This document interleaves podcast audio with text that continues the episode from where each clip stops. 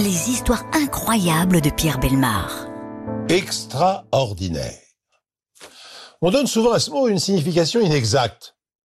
On l'emploie pour désigner une chose merveilleuse, féerique ou fantastique. Or, extraordinaire veut dire tout simplement hors du commun. Des situations peuvent être hors du commun, des comportements humains peuvent également être hors du commun. L'histoire que je vais vous raconter maintenant, et qui m'a tourmenté pendant des années, est réellement extraordinaire. Jugez-en plutôt. Je me souviens que ce mois d'octobre-là était exceptionnellement doux. À Sarrebourg, en Moselle, les organisateurs de la fête de la bière se réjouissent. Des tables sont dressées sur les trottoirs, les langues se délient sous l'effet de l'alcool. C'est l'occasion de faire de nouvelles rencontres.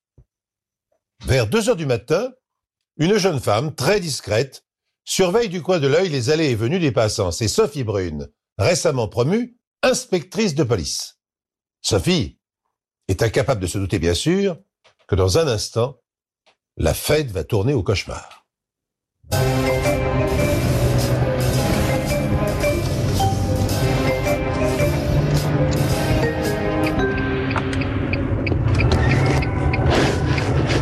C'est après cette histoire que j'ai quitté la province. J'ai toujours détesté la fête de la bière. J'y suis jamais allée d'ailleurs. Mais ce soir-là, j'étais obligée de me mêler aux braillards sous qui empestaient l'alcool. Ah, j'étais furieuse. J'avais l'impression de perdre mon temps. Et quand mon téléphone a sonné, je me suis dit, tiens, encore une querelle d'ivrogne.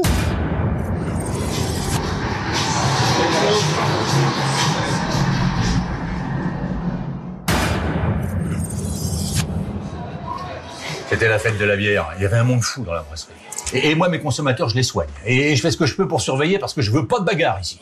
Pensez donc, c'est le moment de l'année où on fait le plus gros chiffre d'affaires. J'avais bien vu ce type-là, avec la tête posée entre ses bras. Mais bon, comme à cette heure-ci, la moitié des gens sont ivres morts, j'ai pas vraiment fait attention. Et puis, avec tout ce va-et-vient, on peut pas tout voir. La voix au bout du fil était très pressante. hein. Vite, euh, venez vite, euh, euh, à la brasserie du coin, ça peut pas attendre. Ben, tout d'abord, j'ai cru que le type en tenait une bonne. Il bougeait pas d'un poil. Mais quand quelqu'un l'a bousculé et qu'il a pas bronché, alors là, là, j'ai commencé à me poser des questions. hein. Alors, je me suis approché de lui et j'ai tenté de le secouer un peu. Oh, Oh, J'ai eu un sacré coup au cœur. Il était mort. Je me suis dit que, voilà, ça avait mal tourné pour un client. Un mec qui avait trop bu, il avait roulé sous la table. Ben, je suis allé à la porte et j'ai attendu l'inspecteur avec un médecin qui était dans la salle. Oh, je tremblais, mon ami. J'arrivais pas à aligner une phrase. Bah, faut dire, c'est quand même la première fois que j'ai un mort dans mon bar. Et j'espère bien la dernière. Heureusement. Heureusement, le Toubib était là pour expliquer la situation à la jeune inspectrice. Le pauvre, j'avais l'impression qu'il avait vu le diable. Il y avait un autre homme avec lui, un médecin. C'est lui qui m'a expliqué que le gamin était pas mort de cause naturelle. Non, il avait les lèvres bleues et il empestait l'amande. Cette odeur est caractéristique du cyanure, m'a dit le médecin. Du poison. Du poison qu'on avait certainement versé euh, dans sa chope de bière.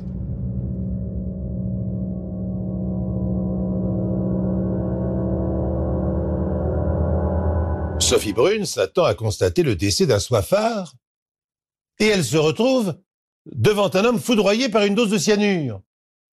La victime est un homme blond, encore jeune, habillé sobrement, un garçon bien mis, un de ceux qui n'attirent pas d'histoire.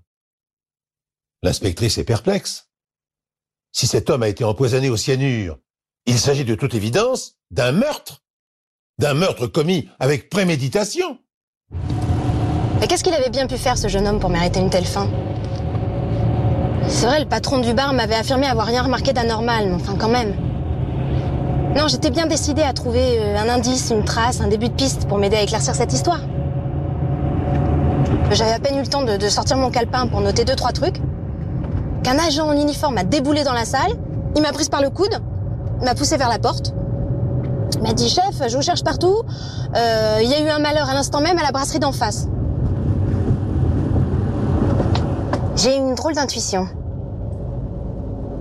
Je me suis demandé si le meurtrier avait pas frappé une seconde fois. Non, mais quand j'y repense, ça a été assez impressionnant parce que ça aurait dû être moi la deuxième victime. Et heureusement que j'ai refusé ça. Et je sais pas pourquoi je l'ai refusé, surtout ce soir-là, fête de la bière, vous pensez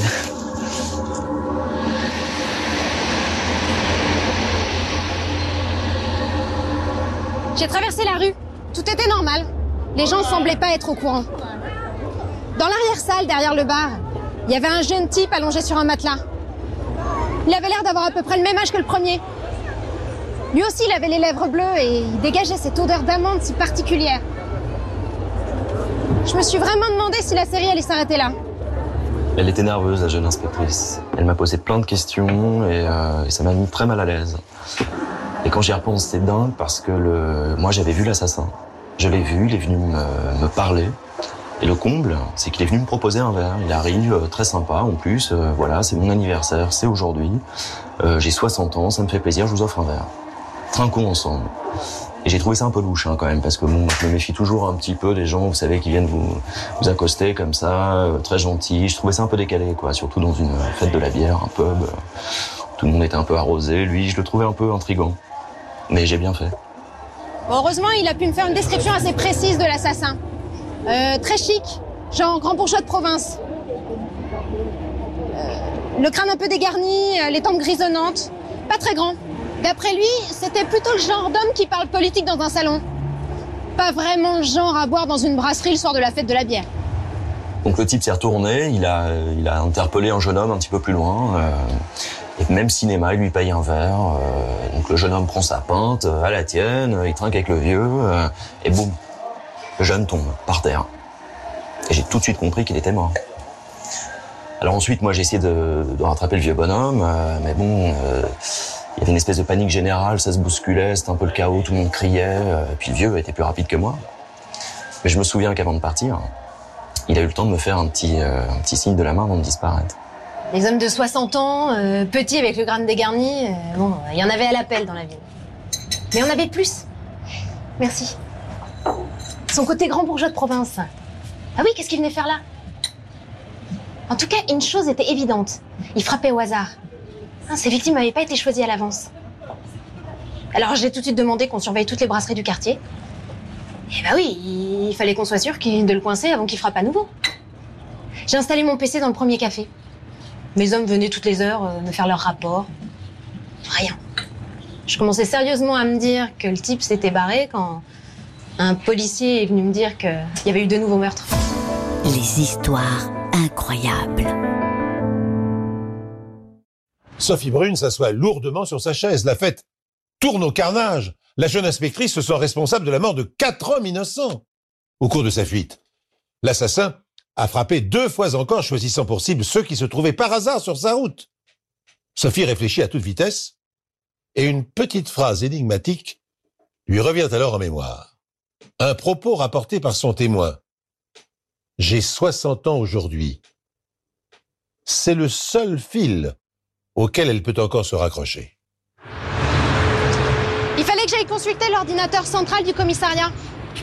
Là, j'ai établi la liste de tous les hommes de la région. On est un 3 octobre. Bon, il y avait qu'une vingtaine de noms. Euh, J'en connaissais certains, mais il y a tout de suite un nom qui a attiré mon attention.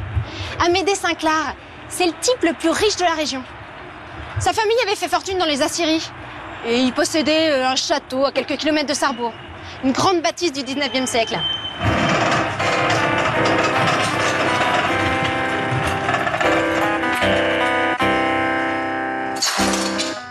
Monsieur Amédée, ça a toujours été un original. Je dirais même un excentrique.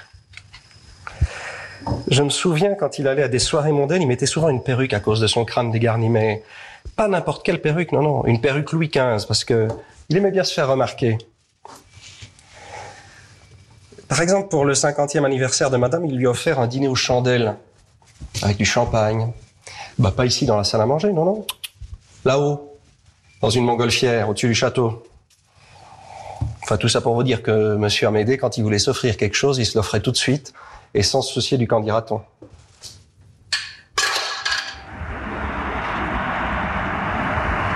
Je me demandais vraiment comment aborder Amédée Sinclair. Simple visite de formalité? Non. Impossible S'il était coupable, Il chercherait la moindre occasion de se faire la malle. Bon, je pouvais pas non plus l'accuser sans preuve. Restait plus que l'interrogatoire de routine et euh, fallait que je sois assez maline pour le faire avouer. Quand je suis arrivée au château, son domestique m'attendait. Amédée Sinclair savait que j'allais venir. Je commençais vraiment à me dire qu'il avait quelque chose à se reprocher. Et là où il a commencé à avoir des drôles de manistes à la mort de sa femme.